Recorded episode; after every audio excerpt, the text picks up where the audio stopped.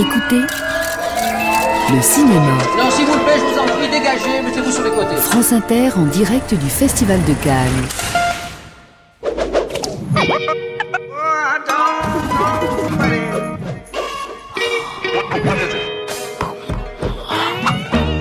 Un coucher de soleil, un coucher de soleil de ceux qu'on a vu mille fois, semble-t-il, un coucher de soleil de carte postale, vous savez, sur la mer ou sur l'eau. C'est le soleil couchant sur la scène de Manet, mais c'est aussi le poster qui était dans la chambre de votre copine au collège, ou l'aimant sur le frigo de la prof de solfège, le même bleu du ciel qui s'assombrit, et dans le blanc-gris des nuages, cette lumière, explosion de rouge, d'orange, de jaune et le globe de feu qui descend sous nos yeux, sur la ligne de l'horizon Victor Hugo, l'heure où l'astre géant rougit et disparaît, et le tout se reflète évidemment, comme dans le tableau de Caspar David Friedrich.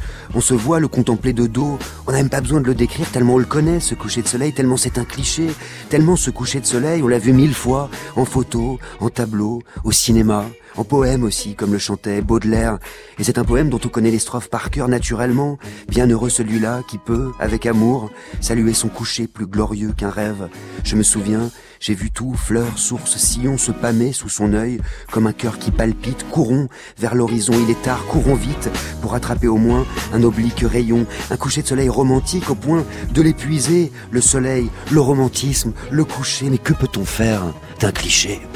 Boomerang, spécial Cannes. Un endroit qui fait rêver le monde entier. France Inter, Augustin Trapenard. Bonjour à tous, bienvenue dans Boomerang à Cannes. Mon invité d'aujourd'hui sait comme personne filmer les couchers de soleil en 1966. Il remportait la Palme d'Or pour un homme et une femme. Il présentera dimanche les plus belles années d'une vie où il orchestre en fait les retrouvailles 53 ans plus tard de cet homme et de cette femme qui ont bouleversé les spectateurs du monde entier. Le film sera projeté donc dimanche et sortira mercredi dans toute la France. Bonjour. Claude Lelouch. Bonjour, bonjour. Merci beaucoup d'être là. Avant toute chose, euh, comment est-ce qu'on filme un coucher de soleil, tiens? Ben, le coucher de soleil est intéressant, mais c'est ce qui est le plus intéressant, c'est ceux qui le regardent. Je veux dire que le coucher de soleil dans les yeux, euh, il est encore plus beau. Je veux dire que j'adore la nature, mais je préfère encore le genre humain. Je veux dire que j'aime bien euh, ce que j'aime à Cannes, c'est les Cannois. Ce que j'aime en France, c'est les Françaises. Que, Et tout se joue chez vous dans le regard, j'ai l'impression. Quels ont été vos plus beaux euh, couchers de soleil? De cinéma d'ailleurs Euh, Dans l'aventure, c'est l'aventure.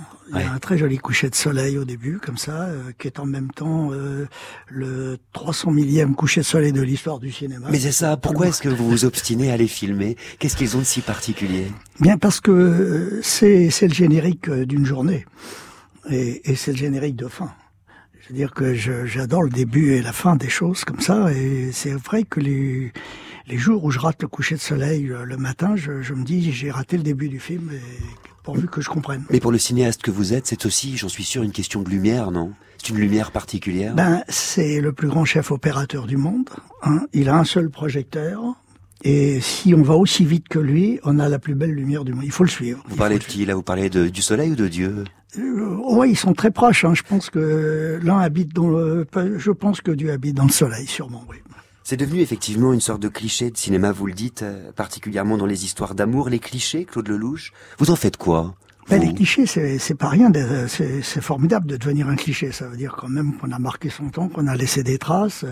C'est formidable que la Tour Eiffel soit devenue un cliché. Ça vous arrive de vous le dire que vous êtes devenu un cliché, vous? Écoutez, ça, ça me dérange pas d'être un cliché. Pourquoi pas il se trouve que les plus belles années d'une vie, votre nouveau film, se termine euh, par un coucher de soleil et par un rayon vert. Si on reste jusqu'à la toute fin euh, de ce plan, à quoi est-ce que vous avez pensé quand vous avez réalisé ce plan? C'est un petit hommage de cinéma, non? J'ai pensé à Romer. J'ai pensé à Romer parce que c'est une des choses les plus difficiles euh, à voir. C'est effectivement ce fameux rayon vert. Il faut un nombre incroyable de, de- de circonstances pour pouvoir le filmer. Et comme on a eu la chance de l'avoir, j'en j'en ai profité. Faut de la chance, c'est ça en fait?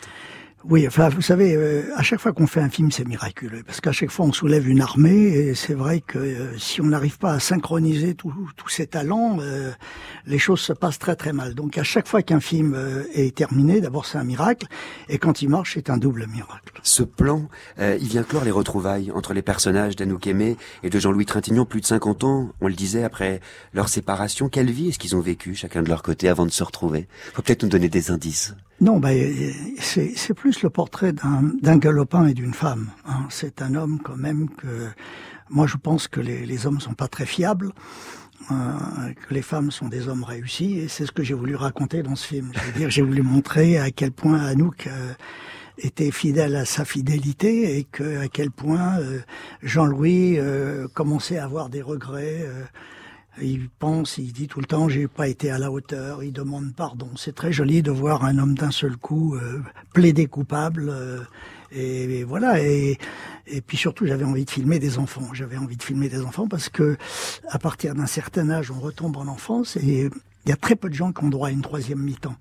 Et donc c'est cette troisième mi-temps que j'ai eu envie de filmer parce que c'est celle où on peut s'éclater, c'est celle où on peut tout faire, on peut plus rien nous interdire. Mais entre nous, Claude, ces personnages, ils vous ont jamais quitté, en fait. Vous les aviez toujours dans un coin de votre tête. Oui, ben j'ai j'ai grandi avec un homme et une femme, c'est un peu mon papa et ma maman. Ah, carrément. Ben oui, parce que c'est le premier film euh, qui a marché. C'est le film qui m'a offert les portes de la liberté. C'est grâce à ce film que j'ai pu pendant 50 ans faire joujou avec le cinéma. voilà. Et, et aujourd'hui, c'est formidable d'avoir fait le, le tour du monde des émotions. Comme ça, je- j'ai le sentiment de revenir à la maison, voilà, euh, pour voir mon père et ma mère. Mais ce qui est quand même dingue, c'est que, en fait, ce nouveau film, Les plus belles années d'une vie, il fait complètement table rase d'un film que vous aviez présenté ici à Cannes en 86, qui s'appelait Un homme et une femme 20 ans déjà. Pourquoi est-ce que vous avez fait comme s'il avait jamais existé, somme toute? Parce que le temps n'était était trop court. Je veux dire que le, si, seul critique qui compte, c'est le temps qui passe. Si on résiste au temps, euh, ça veut dire qu'on a une certaine valeur. Voilà. Et, et 20 ans euh, après, c'était trop tôt. Ils avaient à peu près la même tête, ils disaient les mêmes choses. Euh, ils étaient encore dans leur euh, première mi-temps et euh, on, on- répétait les choses. Il y avait une répétition. Alors qu'aujourd'hui, ils ont une vie derrière eux et ils, savent enfin de quoi ils parlent. Et puis, est-ce qu'il n'y a pas un plaisir aussi, une joie, une gloire à savoir oublier? Des films qui ont moins compté, Claude? Oui, ben euh, moi par exemple, j'ai, je suis né avec Alzheimer, j'ai jamais eu de mémoire, et ça me permet tous les jours de vivre les journées comme si je les vivais pour la première fois. J'arrive toujours à m'extasier. J'ai pas quitté le- l'adolescence justement parce que j'ai pas trop de mémoire. Si j'avais de la mémoire, je serais fâché avec la terre entière. Mais il se trouve que l'oubli, la mémoire, le souvenir occupent une place très importante euh, dans ce nouveau film où l'on se retrouve face à un Jean-Louis Trintignant qui perd la mémoire. Et le seul souvenir qu'il garde intact, c'est évidemment celui de son histoire d'amour avec le personnage d'Anouk Aimé. Et l'amour, Claude, le louche, j'ai l'impression que vous le placez au-dessus de tout. Et j'ai bien raison, j'ai bien raison. Tout le reste, c'est des lots de consolation. Je veux dire que quand on a la chance, à un moment donné, de pouvoir aimer quelqu'un d'autre plus que soi-même, on bascule dans la générosité. Euh, je pense que je veux dire que le, le- ma religion, c'est l'amour. Je veux dire que Mais le- là- je suis amoureux de l'amour parce que c'est vrai que j'ai trouvé à travers l'amour du cinéma, l'amour des femmes, l'amour d'une voiture, euh, l'amour d'un frigo, enfin peu importe. Mais je veux dire qu'à chaque fois que j'ai été amoureux, j'ai eu le sentiment d'être en vacances. Et quand on n'est pas en- en- amoureux, on, on- on va au travail. Mais là, c'est au cinéaste que je parle. Qu'est-ce que c'est une grande amour, une grande histoire d'amour au cinéma? Eh bien, euh, c'est c'est tout simplement la possibilité de partager avec le plus grand nombre, des fois le plus petit nombre, nos observations. Je veux dire que quand on repère quelque chose, à chaque fois qu'on repère quelque chose, on a envie d'en parler avec quelqu'un. Et grâce au cinéma, je peux effectivement partager mes observations avec euh, avec un, avec un certain nombre de gens. Voilà, donc euh, c'est grâce au cinéma que j'ai grandi. Je veux dire qu'il y a une vingtaine de films qui m'ont fait grandir, qui ont fabriqué euh, ma personnalité, qui ont fabriqué le cinéaste que je suis. Et, aujourd'hui, je pense à tous les petits cinéastes euh, qui existent, à ces 7 milliards de gens qui filment avec leur avec leur portable et qui sont euh, des, des cinéastes. On est tous des cinéastes. Vos yeux, c'est la plus belle caméra du monde. Votre mémoire, c'est la plus belle salle de montage. Voilà. Et nous sommes tous des cinéastes. Le, le- le cinéma est un art naturel et comme c'est un art naturel, c'est un art populaire. Et comme c'est un art populaire, un jour, un film très beau, merveilleusement, extraordinairement réussi, pourra changer beaucoup de choses en deux heures. Les plus belles années d'une vie sont celles qu'on n'a pas encore vécues. C'est la phrase qui structure, pour ainsi dire, euh, votre film, Claude Lelouch. Est-ce que vous le pensez vraiment, ça? Est-ce qu'il n'y a pas un âge où on arrête de le penser? Non. Non, non, parce que cette phrase de Victor Hugo, je l'ai lue quand j'avais 20 ans. Et depuis l'âge de 20 ans, c'est vrai que toutes les secondes que j'ai vécues au présent ont été plus belles que celles que j'avais euh, vécues au passé. Mais la, la vieillesse, ça ne vous fait pas peur? Pas du tout. Pas du tout, parce que je crois pas du tout à la mort. Mais pas du tout. Comment Alors ça existe, hein, Claude. hein. la il paraît, mort. Il paraît, il paraît, il y a plein de gens comme ça. Euh, non, vous savez, je crois qu'on a notre conscient et notre inconscient. Et on a une part de rationnel et une part d'irrationnel.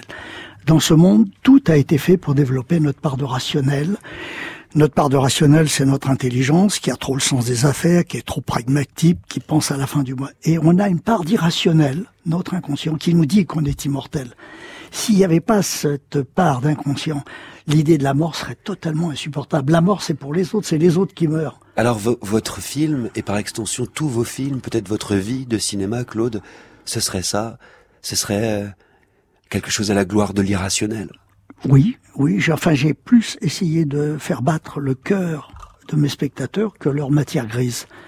Je veux dire qu'à chaque fois que le cœur s'accélère ou ralentit, il est dans la vérité.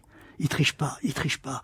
Le cœur et les yeux sont les deux parties de notre corps euh, qui sont les plus passionnants, les plus intéressants. Les yeux parce qu'ils mentent pas, la bouche euh, avec votre parole on peut dire ce qu'on veut d'ailleurs et des fois c'est très agréable.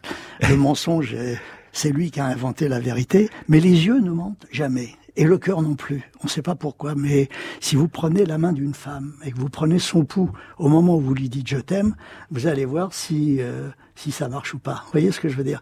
Et les accélérations sont subites, immédiates. Le cœur est un muscle extraordinaire qui a une intelligence folle qui est, euh, il est au cœur de toutes nos émotions. Et je veux dire que c'est vrai que c'est pour ça que la musique a tant de succès, c'est pour ça que la musique est la star de mes films, parce que c'est elle qui fait décoller et c'est elle qui parle le mieux à notre cœur. Vous savez que moi j'en connais une qui n'a aucun cœur dans cette émission. Sans doute la connaissez-vous vous aussi. C'est évidemment la culture et son actualité qui a peur de tout, qui ne risque rien et qui par voie de conséquence n'a rien. Que se passe-t-il donc aujourd'hui, vendredi 17 mai? This is a, a pyramid of glass. une pyramide en verre. It's very transparent and open. It's made for light. Voilà, c'est fait pour la vie, c'est fait pour la lumière. Jour de paye et l'architecte américain d'origine chinoise Yo Ming-pei est mort hier. Il avait 102 ans, mondialement connu, lauréat en 1983 du prix Pritzker, équivalent du Nobel pour l'architecture. Il avait été choisi par François Mitterrand pour réaliser la pyramide du Louvre, dont on célèbre les 30 ans de l'inauguration cette année. Maître des lignes géométriques et épuré, créateur de bâtiments aux silhouettes irrégulières, il avait notamment signé, en plus du monument parisien, le musée d'art islamique de Doha, la Banque de Chine à Hong Kong ou l'hôtel de ville de Dallas. La classe. C'est votre livre préféré. Vous pensez encore que la vie est un roman? Puisque vous espériez trouver le bonheur dans les livres L'amour à la page, comme le veut la tradition, l'honorable jury du prix Renaudot a annoncé hier ses conseils de lecture de printemps. Une liste de 12 romans et 7 essais pour patienter euh, jusqu'à l'automne romanesque et la première sélection du prix qui sera annoncée le 4 septembre prochain. Au menu notamment la sensuelle Villante d'Abdelataya, les épatants furtifs d'Alain Damasio, l'éclairé Proust prix Goncourt de Thierry Laget et puis aussi Un monstre et un chaos, le nouveau roman d'Hubert Haddad qui ne sortira que fin août. Cet été c'est quand même un petit peu ballot pour une sélection de printemps mais bon, parfois à Saint-Germain-des-Prés, on est hors du temps. Hey, how you doing? Sorry I can't get through. Why don't you leave your name and your number, and I'll get back to you. De la soul, du hip-hop, des légendes et du kiff. Ce soir à 20h, les groupes cultes du rap américain des années 90, de la soul, le Wu-Tang Clan et Public Enemy investissent Bercy, l'accord Hotel Arena de Paris pour un concert d'anthologie. Réunis sur scène dans le cadre de la tournée mondiale Gods of Rap, les trois formations ne feront qu'une seule étape en France avant de continuer leur tour en Allemagne, au Danemark ou en Suède. Et en bonus, Pollux, le Wu-Tang vient de livrer un mini-album de 7 titres dispo sur toutes les bonnes plateformes. Check it out. Cannes, quatrième jour. J'ai reçu ce matin un coup de fil du Festival de Cannes. Vous connaissez Cannes? J'y suis allé en colo quand j'avais 7 ans. J'étais sûr que vous étiez l'homme de la situation. Et enfin, l'homme de la situation à Cannes aujourd'hui, ce sera assurément Pedro Almodovar, le flamboyant espagnol, qui entre en compétition ce soir avec son très beau Dolor y Gloria porté par Penelope Cruz et Antonio Banderas, qui était notre invité mardi. Compétition toujours, l'Autrichienne Jessica Osner vise la palme pour la première fois avec le futuriste Little Joe. Mais notre événement à nous, c'est la présentation à un certain regard du fantastique Papicha, chronique engagée pour raconter la quête de liberté d'une jeune Algérienne révoltée signée Mounia Medour qui nous promet une montée de toute beauté. Allez Écoutez Claude Lelouch, invité de Boomerang en direct à Cannes ce matin pour les plus belles années d'une vie. Ce film où l'on retrouve donc Anouk Aimé et Jean-Louis Trintignant, on le disait un demi-siècle après un homme et une femme, un film qui nous transporte non seulement sur les planches de Deauville, euh, mais aussi mine de rien sur une certaine croisette, puisque c'est ici, à Cannes, qu'un homme et une femme est entré dans l'histoire du cinéma. Quel regard, puisqu'on parlait de regard, est-ce que vous portez, vous, sur le jeune cinéaste que vous étiez? Alors, Claude un moment d'émerveillement. Euh, voilà, quand, quand, quand le miracle a eu lieu, euh, je suis resté un petit peu interdit. J'ai, pas compris ce qui arrivait. Il a fallu beaucoup de, de, temps pour que je réalise ce qui s'est passé ce, ce, jour-là. Je me suis laissé porter. Je comprenais pas. Je savais pas si je rêvais, si c'était authentique.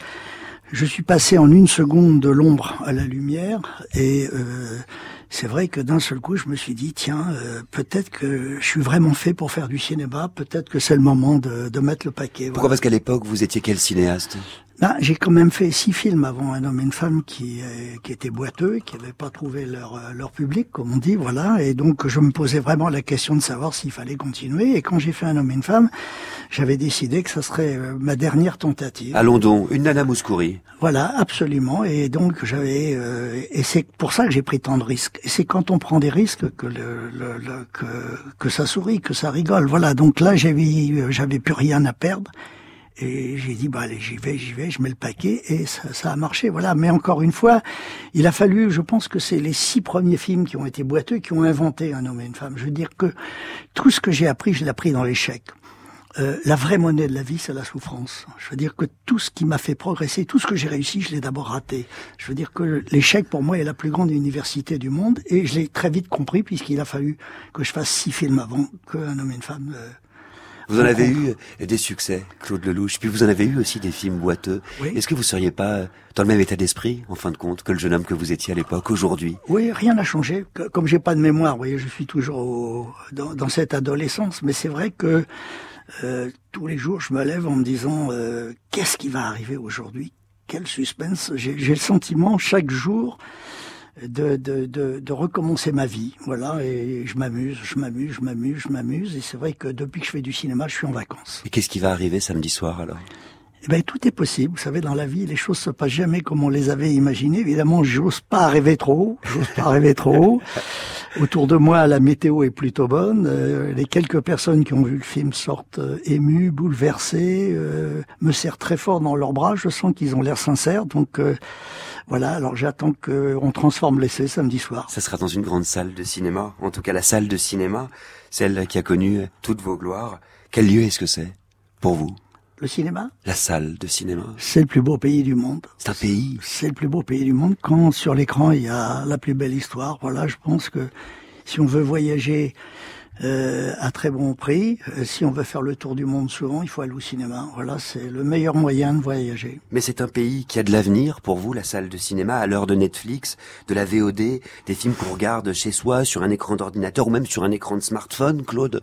Et comment Il y en aura encore des salles comment, de cinéma? Et comment? Parce que pour l'instant, tout ce qu'on nous propose, c'est c'est c'est minimaliste. Je veux dire que voir euh, un film, vous savez, je prends souvent l'exemple de Roma, qui est un, un chef-d'œuvre sur grand écran. Le film d'Alfonso Cuarón oui, qu'on a pu voir sur Netflix en France. Et qui est regardable sur Netflix. Un, irregardable Irregardable et très long. Oui, oui, alors que sur un grand écran, c'est un chef-d'œuvre. Voilà, donc c'est bien la preuve que le grand écran va rester l'endroit où... Euh, moi, j'ai été élevé à la grande salle de cinéma, j'ai été élevé... Euh, sur des écrans géants de 500 mètres carrés et je vois pas comment je pourrais aujourd'hui regarder un film sur euh, sur sur sur tous les médias qu'on nous propose. Non, le cinéma a un très très bel avenir et plus il y aura de petits écrans, plus le grand écran sera fort. Défendre l'existence des salles de cinéma, est-ce que vous diriez Claude que c'est le même combat que celui que vous menez pour la défense de l'exception culturelle française, comme en témoignait d'ailleurs une lettre que vous aviez adressée au président de la République il y a quelques semaines? Mais tout à fait, tout à fait. Aujourd'hui, il faut protéger le cinéma d'auteur. Parce que le cinéma d'auteur, c'est le cinéma de demain. C'est celui qui invente le cinéma. Les, le cinéma d'auteur, c'est un cinéma sans intermédiaire, de Chaplin à Guitry, en passant par euh, Audiard, en passant par Pagnol. Et jusqu'à vous et jusqu'à moi et à Truffaut et toute la bande que j'oublie. Mais c'est vrai que grâce à ces hommes qui étaient un peu plus curieux que d'autres, leur curiosité nous a permis de laisser des traces et des traces sur lesquelles on peut marcher. Je veux dire que tous les grands films que j'ai vus m'ont fait gagner des années et des années. Mais vous avez une réponse d'Emmanuel Macron parce que c'est bien quand il y a une correspondance quand même. Ah oui, alors Macron nous a promis de, de nous rencontrer très très vite justement pour protéger ce cinéma d'auteur qui est le cinéma. C'est le cinéma d'auteur, c'est l'institut Pasteur des émotions. Mais très très vite, ça fait un mois et demi là, Claude. Oui, mais euh, je pense qu'il attend que le festival de Cannes se termine. Et je l'ai rencontré il y a trois jours et il m'a promis qu'on allait se voir très vite. À l'époque d'un homme et une femme, comment se portait cette exception culturelle? C'était mieux oui, oui, parce que euh, le cinéma d'auteur était très respecté. Je veux dire qu'il y avait euh, Fellini, il y avait toute la bande, euh, tous ces gens qui faisaient des films, Antonioni, ces gens-là pourraient plus faire les films qu'ils font aujourd'hui. Aujourd'hui, les forces de l'argent ont récupéré les auteurs. On essaye de nous faire croire à des machines artificielles, à des intelligences artificielles qui ont plus d'émotions que les humains. Or, pour parler des humains, il faut être un humain. Il n'y a qu'un humain qui peut parler de l'humain. Les machines aujourd'hui pourront pas remplacer nos observations. C'est pour ça que je crois à cette bataille. Je crois à cette bataille et euh, j'ai très très envie de soutenir de plus en plus ce cinéma d'auteur qui est le seul, qui est le seul qui nous fait comprendre la vie. Et on a besoin de la comprendre parce qu'elle est de plus en plus compliquée. Vous savez qu'on va reparler ensemble d'humain, d'émotion et de cinéma juste après. Pourquoi s'en priver, tiens? Nicole Croisy et Pierre Barrault, en 1966. Bah, évidemment que vous la connaissez, la chanson. Je suis sûr que vous la chantez parfois, sous votre douche ou dans votre bain. Je me trompe? Mais Bien sûr. Vous êtes sur France Inter avec Claude Lelouch. Vous écoutez Boomerang à Cannes. Comme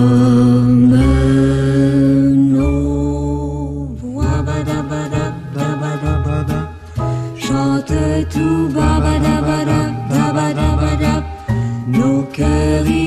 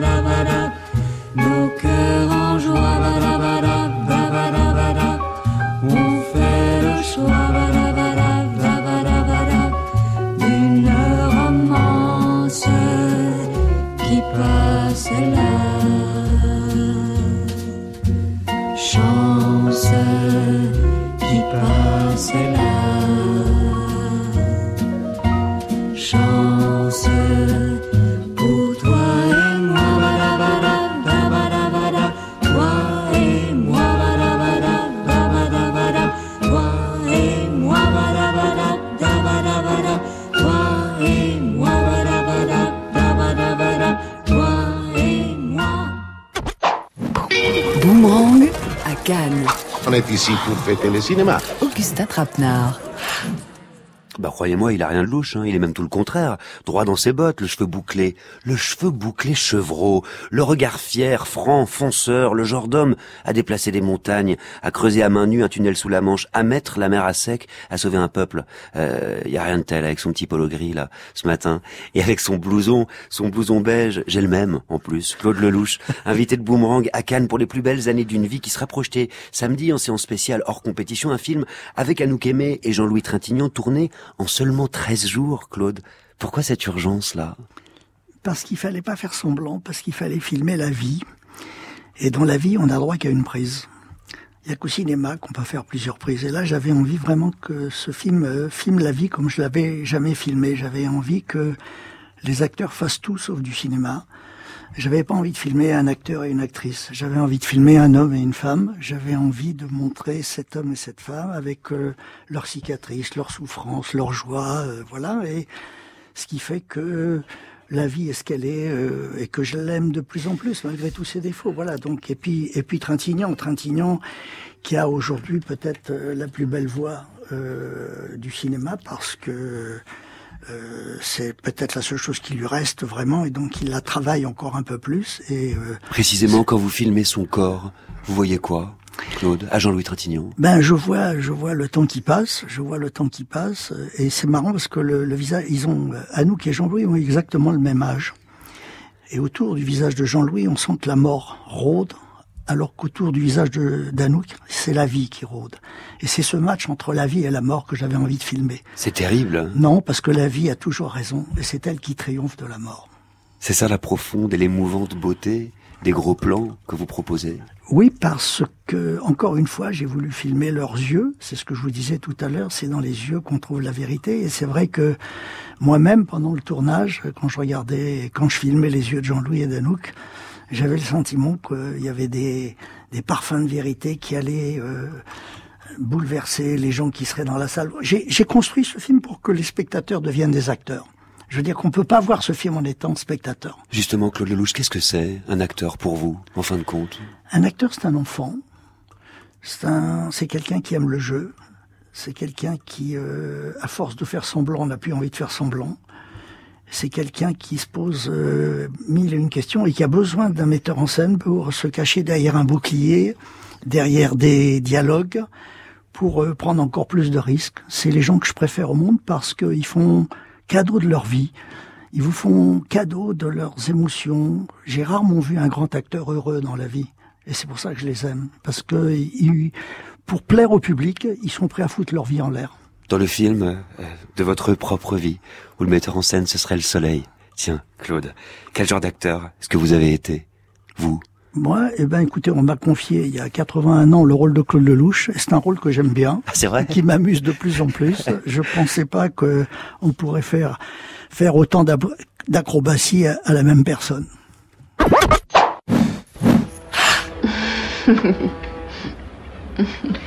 Dans la vie, quand une chose n'est pas sérieuse, on dit c'est du cinéma. Pourquoi vous pensez qu'on ne prend pas le cinéma au sérieux? Je ne sais pas, moi. Peut-être parce qu'on y va que quand tout va bien. Alors vous pensez qu'on devrait y aller quand tout va mal? Pourquoi pas? Et dites-moi, vous avez jamais pensé à être euh, comédienne, vous aussi? Oui, mais vous savez, ça m'aurait ennuyé. Pourquoi? Pas, parce que. Il faut un peu. Faut pas trop. Je sais pas, il faut. C'est pas tellement difficile quand même de jouer pas, la comédie, non? C'est pas plus difficile que d'être script ou monteuse finalement, non? Ah oui? Je crois, je sais pas, moi je connais Qu'est-ce que pas. vous en pensez? Bah, Parce que vous, êtes euh, spectateur, qu'est-ce que vous en pensez? Je sais pas, moi je crois que c'est pas, c'est pas tellement difficile sans les. C'est pas une question de, de- que ça soit difficile ou pas, quoi. C'est. Chacun son métier, non? Mais vous êtes tellement ému, Claude, quand vous écoutez euh, Oui, parce ce que dialogue mythique d'un homme et une femme. Ce sont des flashbacks de, de 50 ans, comme ça, et c'est vrai que pour quelqu'un comme moi qui a pas trop de mémoire, ça me permet de revisiter euh, comme ça des gens, comme ça, et des émotions. Non, Enfin, cette scène, que- vous l'avez pas oubliée, elle est dans votre nouveau film aussi, puisque oui. les deux films dialoguent. Oui, oui, ben non, euh, dans, ce, qui est, ce qui est- ce qui est amusant dans le film, c'est que j'ai pu euh, mélanger leur voix d'il y a 50 ans à celle d'aujourd'hui, Ouais. Et voir à quel point euh, les voix n'ont pas changé. Et le cinéma, on le prend assez au sérieux aujourd'hui? Oui, oui, oui, je crois. Enfin, moi, en tous les cas, je l'ai toujours pris euh, comme un jeu, un jeu formidable. Et je- comme je vous le disais tout à l'heure, je pense que le, le cinéma euh, a aujourd'hui toutes les vertus pour euh, nous permettre de, de gagner beaucoup de temps et, et de passer de, de la barbarie à la civilisation très vite. Pour vous, Claude Lelouch, et c'est ma dernière question, c'est quoi? Une belle image de cinéma C'est une image qu'on a envie de revoir. C'est comme les gens qu'on aime bien, on a envie d'aller les voir. Il y a les films qu'on va voir, puis il y a ceux qu'on va revoir. C'est pour ça que vous rejouez Un homme et une femme aussi? Peut-être, peut-être, et puis parce que je pense que les gens seront heureux de retrouver des gens qu'ils ont aimés et qui leur ont montré qu'on on avait droit à plusieurs chances dans la vie. Merci infiniment. Écoutez, Excuse me, we're closed. Écoutez le cinéma. les podcasts de France Inter avec le Centre national du cinéma. Toute l'actualité du Festival de Cannes. Les grands débats du cinéma avec le CNC Les masterclass du festival. et les archives de France Inter.